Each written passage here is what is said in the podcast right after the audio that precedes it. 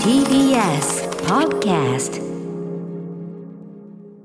はい、水曜日です。日比さんよろしくお願いします。はい、よろしくお願いします。本日はこのね、えー、私歌丸第六スタジオに参上しておりましてね、はい、はい、ご無沙汰しております。はい、ご無沙汰じゃねえか。先週もそうだったそうですよね。水曜は水曜日は水曜気がち問題ってのがね。気がち来ていただきがちえーじゃあ大して珍しくもないという感じで、ね。いやいやいや今日はでも何しろもう気持ちがいいというかね、ここがね、まあ風がちょっと強いけども、ねえうんあ、日比さんは風嫌いでしたね。風大嫌い久しぶりに思い出しましたこの話。そうですよ。よく覚えてていただいて。大昔にねこの話題ばっかし天気天気ディスばっかしてる頃にね、はい。相変わらず風は嫌いですか？風はもう今今しきですよ、ええ今も、今だに。あの花粉なんかも終わりな感じ？まだ私は認めてあないんですそうかそうけど。かそうか。認めない。またまたそれだそうだそう。うん。でもやっぱりなんかより風があると、ふもう、うん。あ、来たこいつらって気持ちと、ええそのなんかちょっと心がやっぱ揺らいでしまうので、ええ自分の城壁がこう崩されて、花粉にやられてる気がするっていう。目がしょぼしょぼっとしたりとかもねしますもんね やられてる気がするって思ってしまいます。まあでも気候的にはだいぶ過ごし、まあ、またちょっとねはい寒くなったりもしつつのみたいなことなのかなそうですね。三寒四温ってやつですかね。はい、そんなこんなでございます。今日はね、ちょっとね、あのーこの週末、いろいろ私、あの、割とドキュメンタリー攻めをいたしまして、はい、あの、明日木曜日に、あのーアジアンドキュメンタリーズ代表のね、坂東さんお越しいただいて、明日はそのまさに震災、えー10年目のね、3月11日の当日ですから、まあ、震災をめぐるドキュメンタリーというのは明日お勧めいただくんですけど、ちょっとそのアジアンドキュメンタリーズで、あの、ちょっと見た、あのードキュメンタリーズですね、あの、ちょっとこのご時世というかですね、そこにぴったりな、ちょっと私、個人的に大変勉強になった一本がありますので、そんな話なんかをして、ちょろりと始めてよろしいでしょうか？もちろんでございます。アフターシックスジジャンクション.3月10日水曜日時刻は6時今2分です。ラジオドッキリの方もラジコドッキリの方もこんばんは。TBS ラジオをキーステーションにお送りしているカルチャーキュレーションプログラムアフターシックスジャンクション通称アトロク。本日は TBS ラジオダイレクトスタジオに私、えー本参上しております。パーソナリティラップグループライムスターの歌丸です。そしてはい、水曜パートナー、TBS アナウンサーの日々真央子です。まあやっぱりでもね、じ会議室で、まあリモート出演も今後も、あのー例えばその緊急事態宣言みたいのが、えーまあ延長に延長を重ねて、一旦こう、あれになっても、まあ解除って言い方が前からどうかと思うんだけど、ね。一旦あれになってもワンランク下でいいですよってことになっても、まあこの番組に関しては、必要に応じて、あの交互にというね、まあ今も実際そうですけど、はい、あのそんな感じで、もちろんあの気を緩めずにね、ええ。あのできることはやっていこうというようなね、私どもが協力できるのはこのぐらいのことでございますというようなね、うん、やっていこうと思っておりますが、はいはい。そんな中、まあ日比さんはちなみにはい。お忙しいんですか、最近は？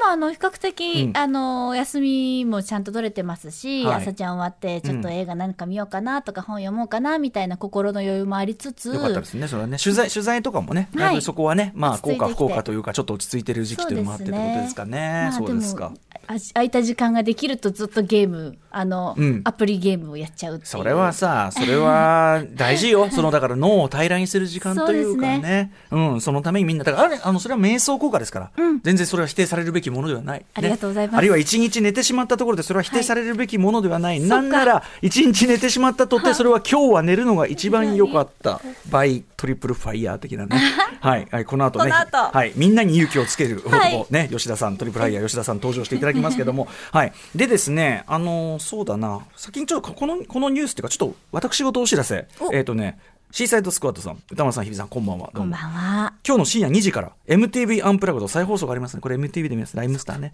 えーブルーレイや配信で未収録曲もありますし、えー見た方も見逃した方もぜひ、あ私が言うべきところありがとうございます。えー自分もリアルタイム視聴はしましたが、録画データ消失に備え、もう一度録画して、あありがとうございます。そうなんです。あのー MTV アンプラグドライムスターでやらせていただいての、あのーいわゆるそのソフトとしてね、えっ、と、ブルーレイ、DVD、そしてあの、えっ、と、CD、アルバムとして、CD、あの、配信物という、そう音楽アルバムとしても出しますし、というのをアナウンスさせていただきます。4月28日にそちらリリースしますけど、あの、そこに入ってない曲がね、はまあ、具体的に言えば b ボーイズムなんですけど b ボーイズムだけは MTV アンプラグドのみの大変大変。はい、しかもそのライブ全体のセッションのあの本当の本当の終わりは b ボーイズムで終わってるんで。大変大変大変大変。なので、あの、こちらどうしても見たいという方は、ぜひ MTV ね、えー見ていただければということになって。る。あと、まあ、どんな案内、塩梅かをちょっと見てみたい方は、あの、YouTube の方に、MTV の公式チャンネルの方に、あの、フューチャーイズボーンだけ上がってますから。はいそれがね、私事で、ね。いやいやえー大事なことです。えーそんなね、私ども、えー MTV アンプラグドも終わってですね、えーああ、よかったか、よかったということで、はあはあ。もう週末はダミーを貪る一方。ご苦労様でえーそんな、まあでもね、ステイホームな時期ですから、それもよかろうということで、あのーまあ、ドキュメント、日曜はね、だからその、なんつうの、ただ寝て、うん。あのーまあ、星の王子ニューヨークへ行く2っていう、これアマゾンプライムで何十年ぶりの新作があって、まあこれを見たとかあるんですけど、あの、ほら、あの、本当しょうもない話なんで、いや、しょうもない、いや、いや、いや、面白かったよ。面白かったし、ええこの今の時代なりのやっぱアップデートもちゃんとされてて、はい、監督クレイグ・ブリュワーでね、あの、あれですよ、あの、ハスランド・フローとかの監督なんですけど、はい。あの、白人なんだけど、その、いわゆるアフリカン・アメリカンの、特に音楽を中心としたその文化に異常に造形とその信頼が高いという監督で、へえ。はい。えっ、と、まあ、それも面白かったとかあるんだけど、まあ、やっぱりなんていうの、休日にダミーを結ばっただけで終わりたくないという、この貧乏臭い精神のもとから。映画を見ながらなおかつ勉強もできたらどうかということで、ええあの、ドキュメンタリーをいっぱい見ようなんつって、いっぱい見たんですよ。で間違いない、あの、どれもよかったどれも話できるんだけど、まあ、明日そのアジアンドキュメンタリーズというね、その、えーサイトがあって、あの、ペーパービューで一本一本も見れるし、えっ、と、半年見放題みたいなとか、えっ、と、あと月決めでこうね、あの、出して見放題。僕もうもう月僕、月決めの、あの、あれにしてるんですけど、ええサブスクリプション的にいくらでも見れるというやつにしてるんですけど、あの、どれも素晴らしい見応えがあるドキュメンタリーをやってるアジアンドキュメンタリーズの中で、明日万野さんお越しいただいて、あの、明日はまあ3月11日なんで、まあ震災からね、えー東日本大震災、そして、まあ原発事故があってからの、まあ10年目ということで、それにちなんだドキュメンタリーをご紹介いただくんですが、今日はですね、その、それとはまた別に、まあそれを見ようと思って、こういろいろ見ていくうちに、あ、こういうのやって、ちょうどやっぱりアジアンドキュメンタリーズ、あのーまあ緊急特集と言っていいんですかね、やっぱミャンマー特集やってるわけです。今大変なことになってますね。あのー日に日にやっぱりねうん、あのー軍部からのね、もう本当に今、ぼ暴力ですよね、はい。えー市民に対する暴力と、死者もガンガン出てて、本当にこれ、胸を痛めてる方多いと思うんだけど、ここ、ことことに、ここに至るまでの、そのミャンマーのその国のその事情というのに関して、まあ、もちろん報道とかでもね、いっぱいやってるけど、まあ、その報道でやってるレベルのことしか知らないなと思って、えーで、その特集コーナーでね、僕、その、ミャンマーの今回のそのデモとその弾圧っていうのが起こった時に、最初にお勧めしたドキュメンタリーで、えっ、と、ビルマ VJ っていう、これあの、当時のアカデミー賞の、えっ、と、ドキュメンタリー部門とかにもリメノミネートされたのかな？あのーそれをお勧めしたんですね。でもこれ2008年かなんかの作品で、まあ、結構事情としては前なんですよね。はい。で、まあ、その後、その、一応民主化が進んできたっていう流れがあってからの、えー今回のほら選挙で要するにずっと政権を握ってきた、えー軍政なんですね。もう60年ぐらい軍政が続いてる。えーその軍部がもういよいよその自分たちの立場が危ういというので逆蹴りした状態が今だっていう、まあ、ここまでは皆さんご存知だと思うんだけど、今のその事情みたいなところにもうちょっとその、あるドキュメンタリーなのかと、まさにそのブルマ VJ もこのアジアンドキュメンタリーで見れるんだけど、えっと、2019年のですね、これ一応日本タイトルで、軍事国家ミャンマーの内内幕というタイトルがこれ2019なんで、要するに今回の件が起こる手前の部分までの、しかもそのちょうどそのイギリスから独立して、そのイギリスから独立を勝ち取るにあたっての英雄が、ミャンマーの英雄が、まさにアウン・サン・スー・チーさんのお父さんなんですね。え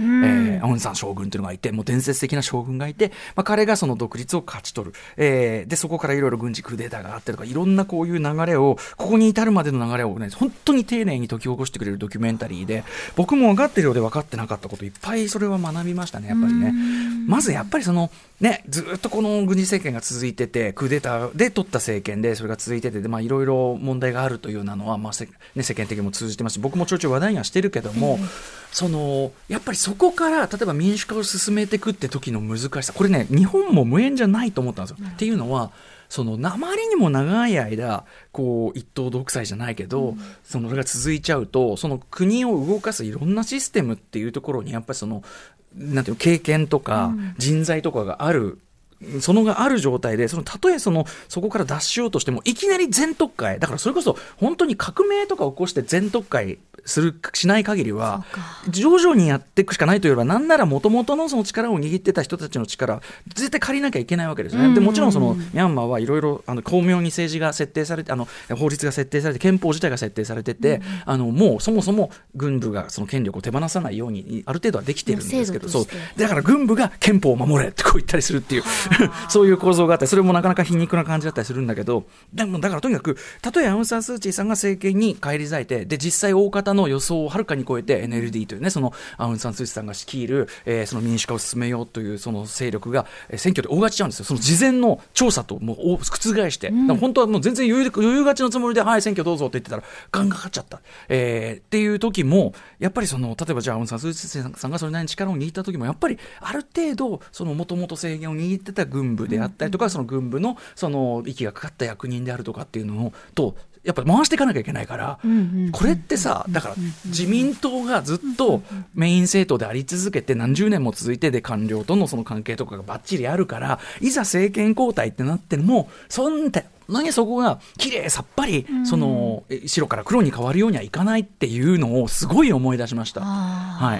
い、だからそのでそこでアウン・サン・スー・チーさんはやっぱりでしかもこある種孤軍奮闘なわけですよね。そのある種その英雄の娘であるというそういうのもあってで軍部とやっぱりすごく実は育つにあたって周りは軍人だらけだったと。だからそのあの自分は軍人とかにもちゃんとその軍人と通じる言葉を持ってるっていうような人でもあって、あのそういう人だからやってこれてるけどやっぱ孤軍奮闘その民主化を進めしかもなかなかやっぱりさすがであの政治さすが政治家というかやっぱり、あの着々とその自分の歩を進めるやり方をやっぱアウン・サン・スー・チーさんしたたかにやっていくわけですよ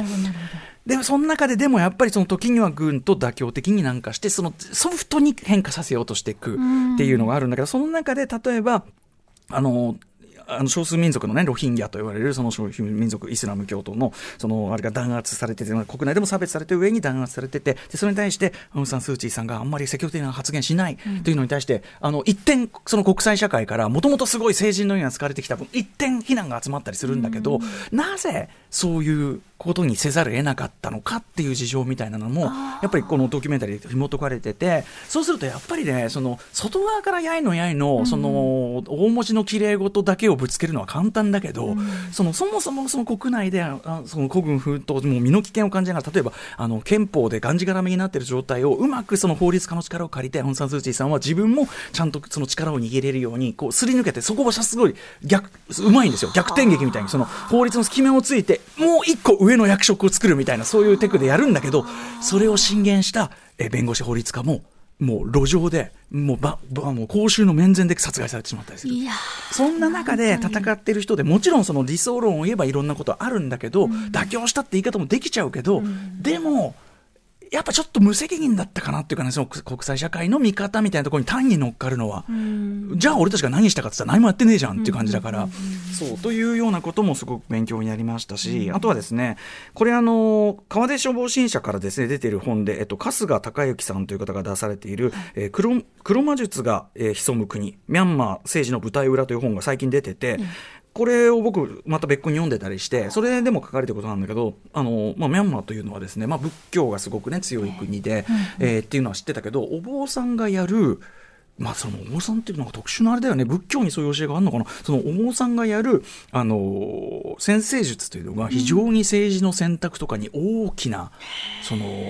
影響を与えている国なんだそうです。そのドキュメンタリーの中で、あの、描かれている中で言うと、その最初にアウン・サン・スー・チーさんが選挙で大勝ちした時、占い師が、いや、この日やればね、もう、あの、こっちの軍事政権の方ね、この日やれば絶対勝ちますから、つって、やったらもう大外れじゃねえかっていう、首の一つや二つ飛んでるかもしれないけど、うん、っていうような、ミャンマーならではの特殊でもそれもねやっぱ我々は外側見てあらやばんなんてね思うかもしれないけどやっぱりそれはそのミャンマー人ならではの特殊事情、ねあるいはそのロヒンギャ問題に対して当然アウン・サン・スー・チーさんも何か手を打とうとして、えー当時の国連総長アナン総長を読むんだけどこれがまた国内のはあそのロヒンギャ側も含めた思わぬ反発を招いてしまう件、あるいはそもそもなんでロヒンギャが、えー、と差別とか弾圧されているのかという、そもそもこれは実はそのさっき言ったお父さんの独立、そのイギリスからの独立のタイミングの時のとある、こう、ああ、それはこじれるなっていう歴史のこじれがあったり、まあ、たとにかく単純にこう、もちろんその軍政があって、クーデターがね、で取った軍政で、で民主主義を抑圧してて、でデモとかを暴力的に弾圧してる。もうこれは論、問答無論外だし、今こ、ここことに至ってはもう割と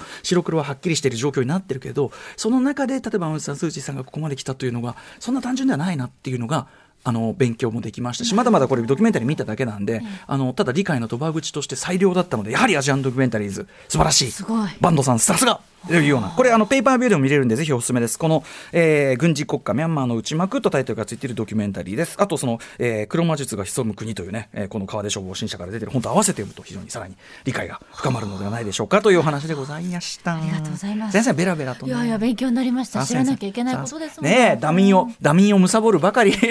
ダミンを貪るばかりではないというところを証明しようと頑張ってみたドキュメンタリーのお話をさせていただきました。伝わりましたはい。えー、そんな感じで、えー、様々な面白を発見して紹介するカルチャーキュレーションプログラム、アフターシックスジャンクション、今夜のメニュー紹介です。ここの後6時30分からのカルチャートークには、等身大より少し低めな自伝的エッセイ、持ってこなかった男が話題、ロックバンドトリプルファイヤーの吉田康直さんが登場です。はい、あの吉田康直さん、今回ですね、持ってこなかった男、あのまあ、もちろんトリプルファイヤー、すごい僕好きなんですけど、あの吉田さんのことがようやくちょっと分かりかけた気もする、そしてなおかつ、オキテポルシェさんのあのバイト列伝ね、あれと並ぶ、えっと、音楽青春小説の、えー新たな傑作っていうふうに思いました。ただ今日お会いするのがちょっと怖いな、こういうふうにいろんな細かい嫌なことを覚えてる人と、だったんだ、やっぱり。はい、あのお話伺うの、お話ししてくれるかどうかも含めて、そこはいも含めて、ね楽しみでございますお願いいたします。そして C からのライブダイレクトは中野綾とセントラル、えー中野綾さん何度も番組ね出演していただいておりますが今回は中野綾とセントラル、えーラテンバンドとの編成での番組初登場ライブでございますはい。その後7時40分頃からはシアター一期一会です。あなたの映画館での思い出や短期な体験談のご紹介。そして8時台の特集コーナービヨンドザカルチャーは震災と高校演劇特集東日本大震災から間もなく明日で10年です。関連死などを含めますと死者・行方不明者は2万人以上。また津波被害に加え原子力発電所の事故は未だ収束せず終わりが見通せません。未曾有の大震災は高校演劇の世界にも大きな影響を与えました。それが震災をモチーフに被災地の演劇部員や顧問が脚本を書き上演してきた震災高校演劇です。この10年間でどのような作品が作られ現在どうなっているのか作品の持つ当事者性やアーカイブの意義などに触れながら高校演劇が震災とどう向き合ってきたのか考えていきます。はい、あのリスナーの方からもちょっとね特集の中には入れ込みきれないかもしれないけど本当に熱いいろんなメールはいい。ただいている特集でございます、えーゲストは高校演劇といえばこの方 TBS ラジオ澤田大樹記者、そして、えー日本劇作家協会高校演劇委員で高校演劇の大会も数多く審査員を務めていらっしゃいます。劇作家演出家の工藤千夏さんが解説してくださいます、えー番組の感想や質問などリアルタイムでお待ちしております。アドレスは歌丸アットマーク TBS.CO.JP 歌丸アットマーク TBS.CO.JP まで読まれた方全員に番組ステッカーを差し上げますそして、えー、Twitter、LINE、Instagram も稼働中、各種フォローお願いいたします。After Six Junction.